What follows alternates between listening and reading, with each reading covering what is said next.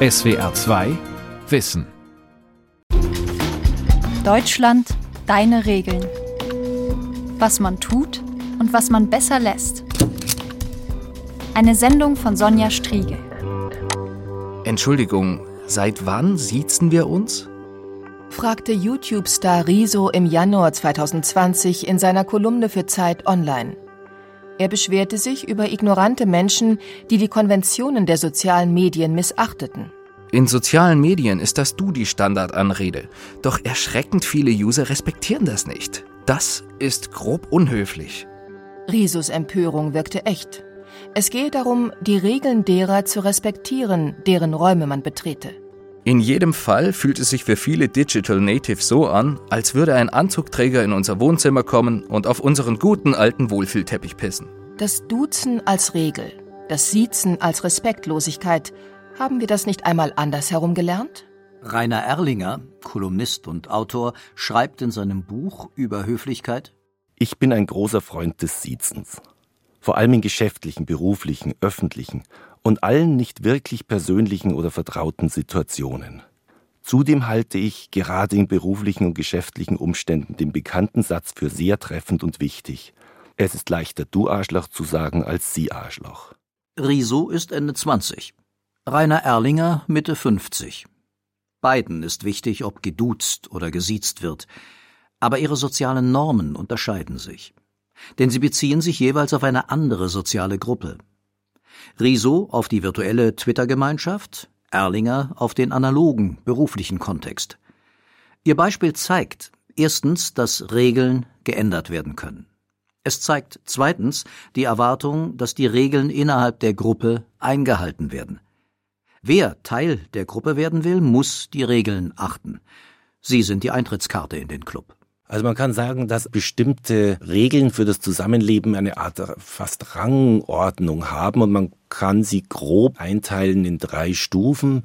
Das eine sind die Üblichkeiten oder die Umgangsregeln, darüber stehen dann die moralischen Regeln und ganz oben die Rechtsregeln. Das Duzen der Twitter-Gemeinde ist eine soziale Üblichkeit. Erste Stufe. Die Einhaltung von Respekt und Höflichkeit ist eine moralische Regel. Zweite Stufe. Gäbe es demnächst ein Gesetz, das das Siezen auf Twitter unter Strafe stellte, wäre das die dritte Stufe. Eine Rechtsregel. Natürlich sind diese sozialen Üblichkeiten, die sind in einer homogenen Gesellschaft, in denen alle sagen wir, aus der gleichen Gruppe stammen, in die gleiche Schule gehen, gleich erzogen oder zumindest ein Gutteil gleich erzogen werden, sind die natürlich wesentlich stärker und wesentlich problemloser als in einer heterogenen Gesellschaft. Das erleben wir jetzt auch hier. Unsere Gesellschaft wird immer heterogener, auch wenn es Widerstände gibt gegen zu viele Ausländer, zu viele sexuelle Identitäten und zu viel Gleichheit der Geschlechter. Diese Vielfalt verändert unsere Kultur.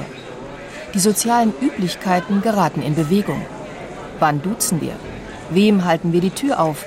Heißen wir Fremde willkommen? Wer bezahlt die Rechnung beim ersten Date?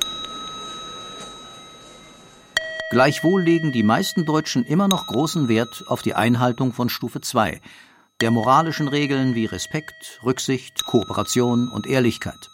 Das belegen zahlreiche Umfragen zu Werteeinstellungen. Diese ungeschriebenen Gesetze sind das Drehbuch, dem unsere Gesellschaft als soziales Ganzes folgt. Soziale Üblichkeiten nimmt man, um diesen Begriff zu verwenden, mit der Muttermilch auf. In einer relativ geschlossenen Gesellschaft, in einer traditionellen Gesellschaft lernt man diese sozialen Üblichkeiten. Das tut man, das tut man nicht einfach von Anfang an von Kindesbeinen und die sind vielen Menschen dann wahrscheinlich bewusster als sogar die Rechtsregeln, die er erst dann kennt, wenn er in ein Gesetzbuch blickt. Die Corona-Pandemie hat das soziale Miteinander verändert. Abstand halten, Mundschutz tragen, keine Hände schütteln, keine gegenseitigen Besuche. Anfangs haben sich die Deutschen vorbildlich an die neuen Regeln gehalten, sagt der Hamburger Psychologieprofessor an der Hamburger Kühne Logistics University und Respektforscher Niels van Quakebeke. Überraschend groß war die Bereitschaft. Also wir haben verschiedene wissenschaftliche Studien dazu und dort finden Sie, dass über 90 Prozent mit den Maßnahmen d'accord waren und sie auch selbst eingehalten haben. Was bemerkenswert ist, weil der Virus ja ein unsichtbarer Gegner ist. Und trotzdem reagieren wir darauf, nicht nur wenn es Verbote gibt, sondern schon bei Geboten. Wie haben Sie die Maßnahmen der Regierung empfunden, zu Ihren Familienangehörigen und Freunden, Kolleginnen und Kollegen auf Abstand zu gehen? Stimmen aus Baden-Baden. Es sollte jeder Rücksicht nehmen auf den anderen. Diese Vornehmheit, die fehlt heute. Das ist äh, natürlich auch ein ungeschriebenes Gesetz, wenn man sich vordrängelt. Das äh, sollte man natürlich nicht machen. Das ist schon öfters passiert. Und die Kundschaft wehrt sich dann auch äh, vehement und schickt die zurück in die Schlange und ich mache das dann eigentlich Ganz auch. einfach nur mal Bitte und Danke und so. Einfach das freundliche Miteinander umgehen, rücksichtsvoll. Dass man vielleicht, wenn man an eine Tür kommt, an der Bank, am Supermarkt oder wie auch immer, dass man nicht an den anderen vorbeihetzt, sondern vielleicht auch mal jemand einfach freundlich den Vortritt lässt. Ja, wir sind ja Rudeltiere und ich glaube schon, dass das irgendwie alles ziemlich tief imprägniert ist. Im Stammhirn irgendwelche Informationen, wie man auch miteinander umgehen sollte. Und ansonsten kriegt man halt von der Gesellschaft einen auf den Deckel. Corona war eine neue Situation. Da war es hilfreich, dass die Regierung schnell Regeln verordnet hat, um alle zu einem gemeinsamen Handeln zu bringen. Die große Mehrheit der Deutschen hat zunächst vorbildlich kooperiert, und viele akzeptieren die Maßnahmen heute noch, obwohl die Regierung bei der zweiten und dritten Welle viele Fehler gemacht hat und den Leuten die Geduld ausging. Die Regeln des Abstandhaltens und Masketragens könnten trotzdem zur sozialen Norm werden, vermutet Nils Quakebeke. Ich glaube, dass wir viel noch davon sehen werden, selbst wenn es nicht mehr gesetzlich angeordnet ist, einfach weil Leute sich jetzt teilweise schon dran gewöhnt haben. Es ist unangenehm, unter einer solchen Maske zu atmen, aber die Leute verstehen ja langsam, warum sie es machen. Wie gehen wir miteinander um? In einer Krise? In der Normalität? Soziologen sind sich einig darin, dass Regeln der soziale Kit sind, der Gemeinschaften zusammenhält. Norm, ne? Es geht also um Übereinstimmung. Typischerweise im Handeln von Menschen, im Denken, manchmal auch im Fühlen, in, der Reaktion auf das, was draußen so passiert. In Gruppen, in kleinen Gruppen gibt's Normen, in Subkulturen gibt's Normen, in Kulturen, in Gesellschaften, in Staaten und, und, und. Ihr Sinn ist, das Zusammenleben einfacher zu machen.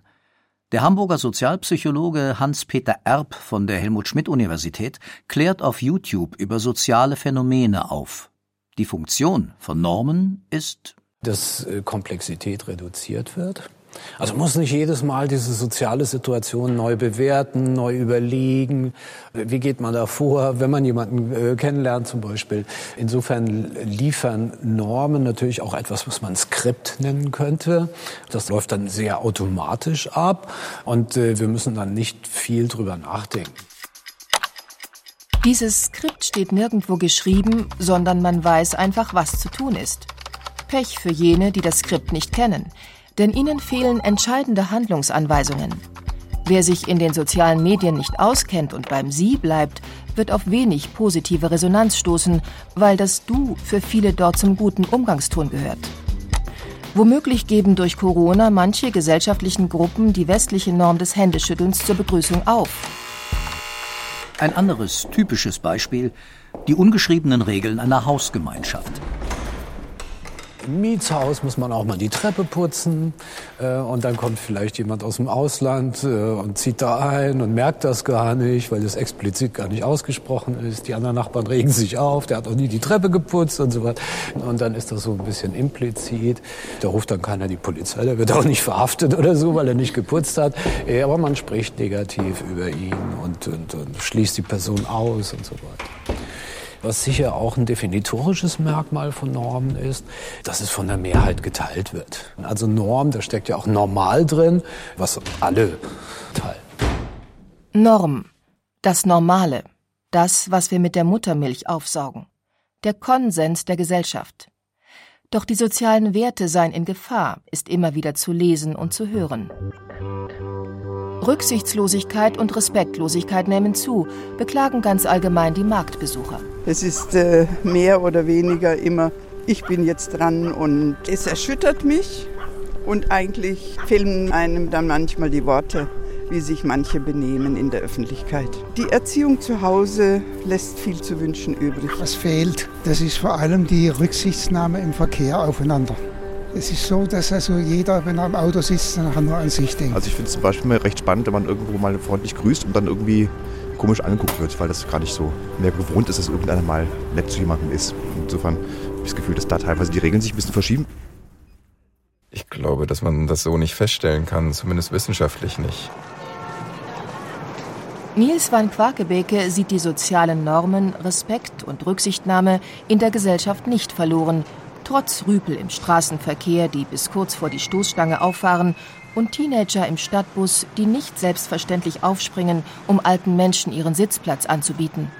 Trotz Gaffer, die einen schweren Verkehrsunfall fotografieren, oder Menschen, die Rettungskräfte beschimpfen und behindern. Ich glaube zum Beispiel, was die viel bessere Erklärung ist, ist nicht, dass die Respektlosigkeit zugenommen hat, weil wenn man sich die offiziellen Statistiken anguckt, dann geht alles Mögliche zurück, wie zum Beispiel Straftaten oder sonstige Anzeigen. Was aber passiert sein könnte, ist, dass wir sensibler geworden sind als Menschen. Und zwar sensibler gegen unsere Würdeverletzung. Und das per se ist ja erstmal was Gutes. Das heißt, heute fällt es uns mehr auf und wir melden uns zu Wort und sagen, das ist nicht okay, was hier stattgefunden hat. Und dadurch, dass das dann häufiger passiert und ja auch von den Medien aufgegriffen wird, hat man einfach das Gefühl, dass mehr Respektlosigkeit da ist. Aber das ist nicht so. Wir sprechen einfach mehr darüber und das ist ja gut. Wer heute gegen die Gleichwürdigkeit der Menschen verstößt, müsse mit Widerstand und Kritik rechnen, meint Van Quakebeke. Die MeToo-Debatte war ein ganz wunderbares Beispiel für die zunehmende Sensibilität, weil als solches hat es natürlich solche Übergriffe schon immer gegeben.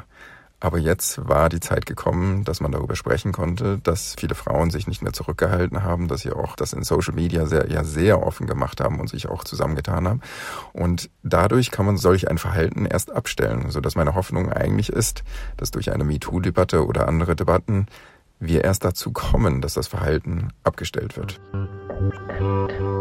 Die Veränderung einer Gesellschaft ist im Prinzip etwas Gutes, eine Entwicklung. Eine starre Gesellschaft, das sieht man dann manchmal äh, bei bestimmten Staaten oder auch Gesellschaften, die sich überhaupt nicht verändern, die können nicht auf Veränderungen der Umgebung und so weiter reagieren und sind auf lange Sicht wahrscheinlich dann auch nicht stabil. Normen und Regeln einer Gesellschaft müssen überprüft werden, sagt Rainer Erlinger. Taugen sie nichts mehr, werden sie verändert oder abgeschafft. Eine Analyse der Benimmregeln, die Erasmus von Rotterdam vor 500 Jahren in seinem Buch De Civilitate zusammengefasst hat, zeigte beispielsweise, dass nur noch 25 Prozent von ihnen heute gelten. Eine Ausnahme waren jene Regeln, die Körperflüssigkeiten betreffen. So seltsam das zunächst klingen mag, aber von diesen Regeln sind immer noch 90 Prozent gültig. Man niest auch heute seinem Gegenüber nicht ins Gesicht, sondern in die Armbeuge oder das Taschentuch. Man schneuzt sich auch nicht in die Hand und wischt sie anschließend an der Kleidung ab. Diese Regeln sind zeitlos. Sie sollen die Übertragung von Krankheiten verhindern und haben sich in der Corona-Krise bestens bewährt. Verändert haben sich jedoch die Regeln, die unser Verhältnis zur Hierarchie und zu den Mächtigen betreffen. In der modernen Gesellschaft sind Männer nicht mehr das Oberhaupt einer Familie und homosexuelle Menschen müssen sich nicht verstecken. Eine interessante Methode, um die Gültigkeit von Regeln zu testen, ist die Provokation. Indem man ganz offen eine Regel bricht und sieht, was da passiert. Und dann merkt man, entweder es führt zu einer großen Widerstand, dann ist diese Regel stark und gegen eine starke Regel kann eine Provokation nichts ausrichten. Oder aber es führt dazu, dass man diese Regel hinterfragt und sagt, ja, Moment, ist denn das überhaupt eine sinnvolle Regel? Und deswegen gibt es für die Provokation eine interessante Beschreibung, dass man sagt, Provokationen sind Initiativen zum Neuaushandeln der Normalität. Häufig rebelliert eine Minderheit gegen die Normen der Mehrheit. Jugendliche begehren gegen die Regeln der Erwachsenen auf. Welche Eltern nervt das nicht? Eine Provokation, die gleich das ganze hierarchische System der Bundesrepublik erschüttern sollte, war Joschka Fischers Auftritt bei seiner Vereidigung zum ersten grünen Umweltminister im Hessischen Landtag im Dezember 1985.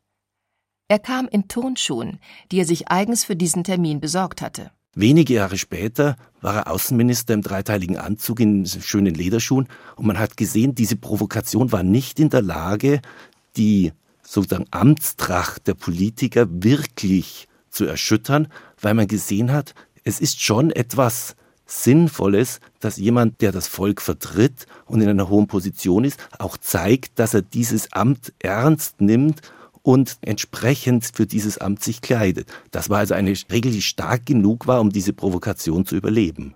Auf dem Prüfstand steht seit einigen Jahren die Norm, dass wir, Bürgerinnen und Bürger, Politiker und Politikerinnen, diskriminierende Sprache vermeiden. Also auf abfällige Bemerkungen gegenüber Minderheiten verzichten.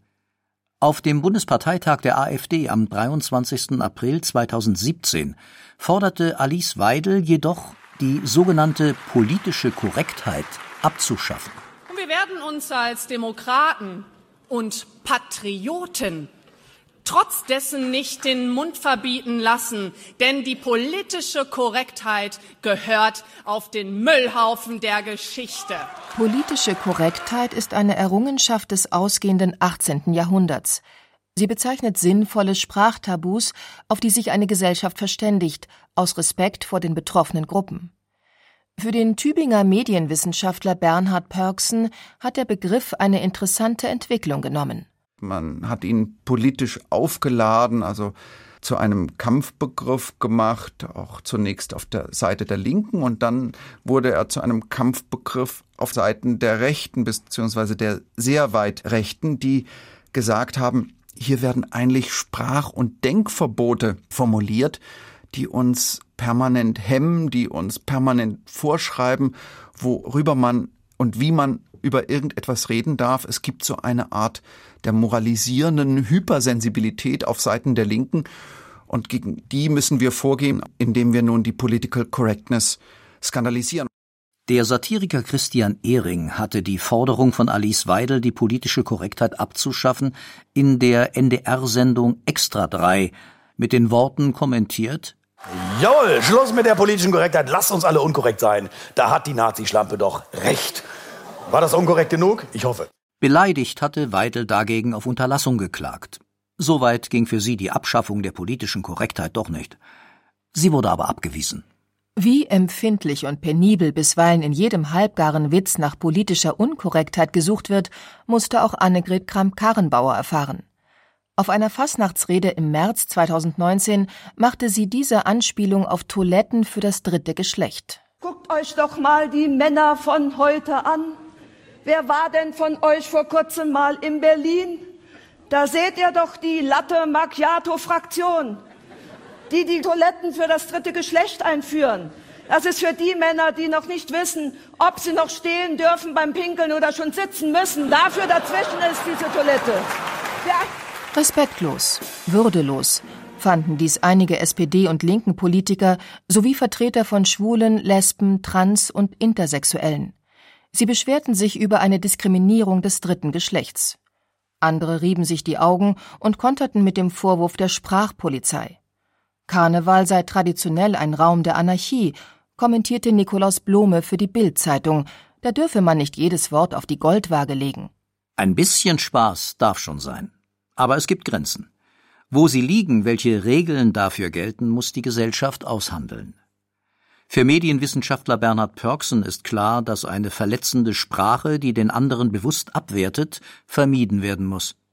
Er hält nichts vom Vorwurf der Rechtspopulisten, politische Korrektheit würde zur Gängelung und Unterdrückung der freien Meinung führen. Um zu sagen, wir leben in hyperkorrekten, hypermoralischen Zeiten, man darf gar nicht mehr sagen, was man denkt und entwirft damit, das wäre mein Kommentar dazu, auch wenn es Beispiele der übertriebenen Sensibilität gibt und der übertriebenen Korrektheit gibt, entwirft damit eigentlich so eine Art Zerrbild der Kommunikationsverhältnisse in diesem Land. Denn es darf viel gesagt und kommentiert werden in Deutschland, und diese Freiheit wird im Internet hemmungslos genutzt. Was früher allenfalls im privaten Kreis behauptet wurde, wird heute in den sozialen Medien ungeschönt einer großen Öffentlichkeit präsentiert. Die soziale Norm, andere nicht zu beleidigen, nicht zu beschimpfen, nicht zu bedrohen, ist in Gefahr, warnt zum Beispiel der Jenaer Rechtsextremismusforscher Matthias Quent. Einer Studie seines Instituts für Demokratie und Zivilgesellschaft aus dem Jahr 2019 zufolge war jeder zwölfte Deutsche schon einmal von Hate Speech betroffen. Aus Angst vor Hasskommentaren hielten sich immer mehr Menschen aus politischen Diskussionen im Internet heraus. Weil Hass und Hetze derart überhand nahmen, haben Bundestag und Bundesrat gerade ein Gesetz gegen Hetze und Hasskriminalität im Netz auf den Weg gebracht. Außerdem hat die Bundesregierung im Jahr 2017 das Netzwerkdurchsetzungsgesetz beschlossen. Die letzte Änderung trat am 1. Januar 2021 in Kraft. Es verpflichtet Online-Netzwerke wie Facebook oder Twitter, Posts mit offensichtlich rechtswidrigen Inhalten binnen 24 Stunden zu löschen. Hasskommentare vor allem und rechtsextreme Propaganda.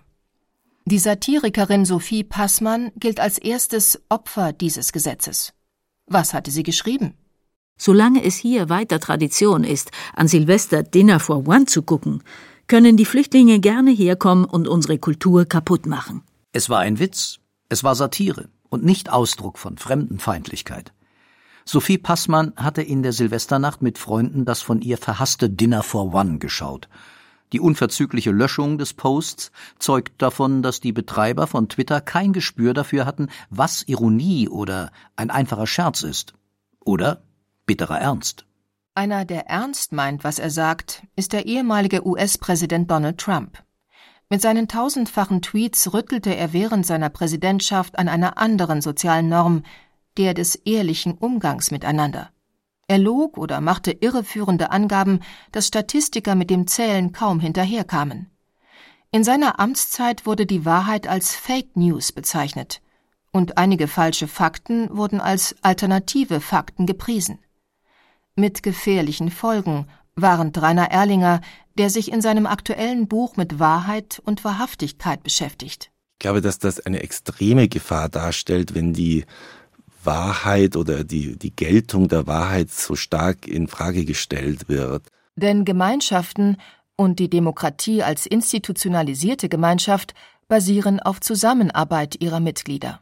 Und wenn man die Unterscheidung zwischen wahr und falsch, also die Bedeutung der Tatsache, dass etwas richtig ist oder nicht, dass etwas der Realität entspricht oder nicht, wenn man die komplett in Frage stellt und die Tatsache, was jemand sagt, ob das der Wahrheit entspricht oder nicht, als vollkommen irrelevant ansieht, dann ist es nicht mehr möglich, sich auszutauschen untereinander. Und der Austausch ist für jede Gesellschaft, für jedes Miteinander, das beginnt schon in der Paarbeziehung etwas, worauf das Ganze aufbaut. Eine kulturvergleichende Studie der Fernuni Hagen aus dem Jahr 2016 darüber, wie Menschen, die Normen verletzen, von anderen wahrgenommen werden, könnte eine Erklärung dafür liefern, warum den Anhängern von Trump völlig egal ist, dass er lügt. In einer stark individualistisch geprägten Kultur wie der US-amerikanischen werden Menschen, die gegen Normen verstoßen, eher als mächtig empfunden. Kollektivistisch geprägte Kulturen verbinden mit Macht hingegen eher denjenigen, der sich an die Regeln hält. Vielleicht haben auch deshalb Menschen in asiatischen Ländern die sozialen Abstandsregeln während der Corona-Pandemie flächendeckend selbstverständlicher akzeptiert als US-Amerikaner. Sie empfinden es nicht als Macht- und Autonomieverlust. Wie aber reagieren auf den problematischen Umgang mit Wahrheit, mit der Erosion der Ehrlichkeit in der Kommunikation? Rainer Erlinger sagt, dass man den, der bewusst lügt, wohl nicht ändern wird. Aber jene, die die Lüge verbreiten, die mit dem schnellen Klick ungeprüft Posts und Links weiterleiten, die sollten in die Pflicht zur Genauigkeit genommen werden. Wenn man etwas weiterleite, Behauptungen über den Klimawandel etwa, sollte man sich vorher vergewissern, dass das auch stimmt.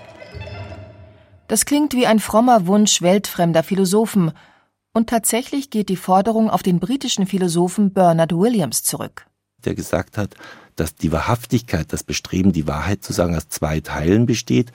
Der Ehrlichkeit, das zu sagen, was man meint, und vorgelagert der Genauigkeit, nämlich sich darum zu bemühen, dass man auch das meint, was der Realität entspricht. Und erst wenn diese beiden Sachen zusammenkommen, kann man davon äh, sprechen, dass es ein echtes Bestreben ist, die Wahrheit zu sagen.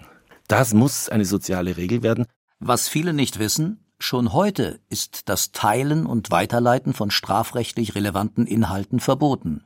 Darunter Volksverhetzung, die Leugnung des Holocausts sowie die Verwendung verfassungsfeindlicher Symbole. Die Pflicht zur Genauigkeit besteht also. Wie wichtig es in einer Demokratie ist, dass ihre Bürgerinnen und Bürger sich an Anstand, Ehrlichkeit und Höflichkeit halten, wusste auch der große Soziologe Helmut Plessner. Er diagnostizierte zur Zeit der Weimarer Republik in seiner Schrift Grenzen der Gemeinschaft, was die allmähliche Ächtung der Anstandsregeln bedeuten kann. Sie könne über den Verlust von Takt und Diplomatie zu sozialem Radikalismus führen, explizit nennt er den Radikalismus der Rechten. Wenn über die Regeln der Gemeinschaft neu und mitunter erbittert gestritten wird, können höfliche Manieren verhindern, dass dieser heikle Prozess in Aggression und Spaltung mündet. Dieser Diagnose merkt man nicht an, dass Plessner sie vor knapp 100 Jahren veröffentlicht hat. Sie klingt aktueller denn je. Idealerweise lernen schon Kinder früh im Leben die sozialen Normen Höflichkeit, Rücksicht und Kooperation gegen Hass und sowas. Da soll es ja neue Gesetze geben, aber vor allen Dingen müsste die Gesellschaft halt selber darauf achten. Eltern, Großeltern, ich achte darauf bei meinen fünf Enkeln. Mit gutem Beispiel vorangehen. Vom ersten Tag an nimmt man Rücksicht aufeinander. Kinder und Eltern und alles. Und damit lernen die Kinder dann nachher auch, sich in der Gemeinschaft zu bewegen. Und die lernen ja schon, wie wir miteinander umgehen und, oder innerhalb auch Besuch und alles. Es geht automatisch, wenn es zu Hause in Ordnung ist, finde ich. Es wird nur am Tisch gegessen oder es wird auch nur am Tisch getrunken. Regeln, die einfach einzuhalten sind und einfach zu verstehen sind für Kinder je nach Alter. Mit zunehmendem Alter kann man die Regeln etwas komplizierter machen und dann, meiner Meinung nach, muss man ziemlich konsequent bleiben mit den Regeln.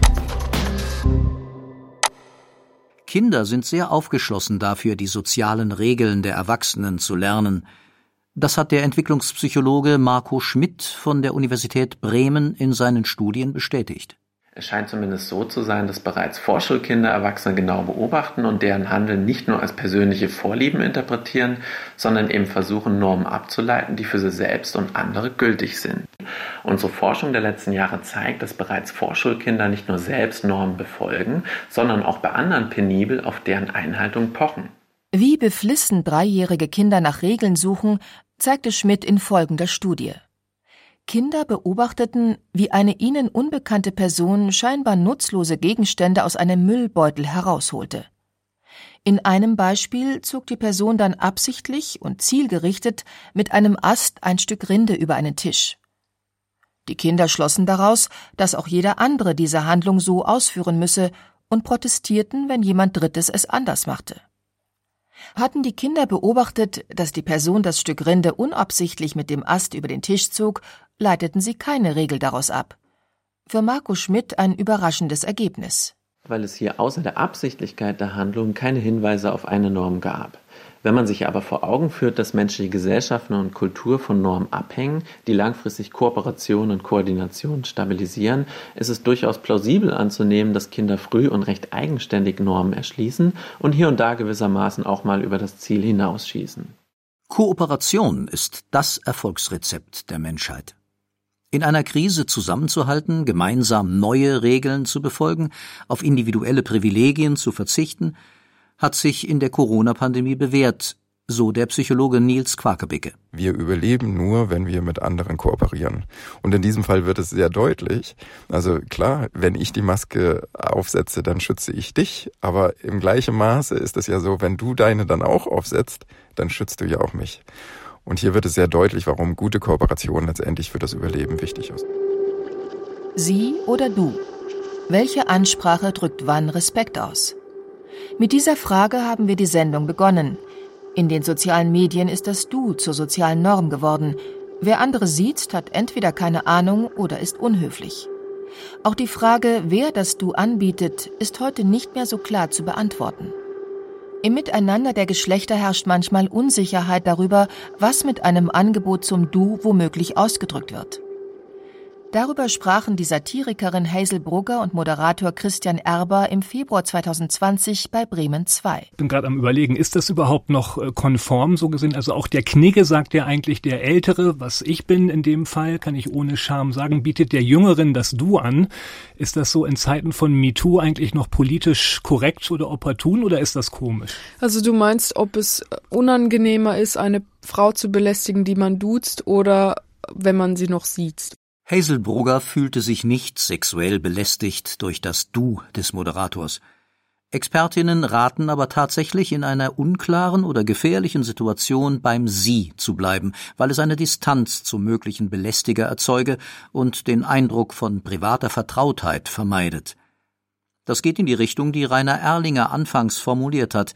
Einen anderen zu beleidigen fällt schwerer, wenn man sich siezt.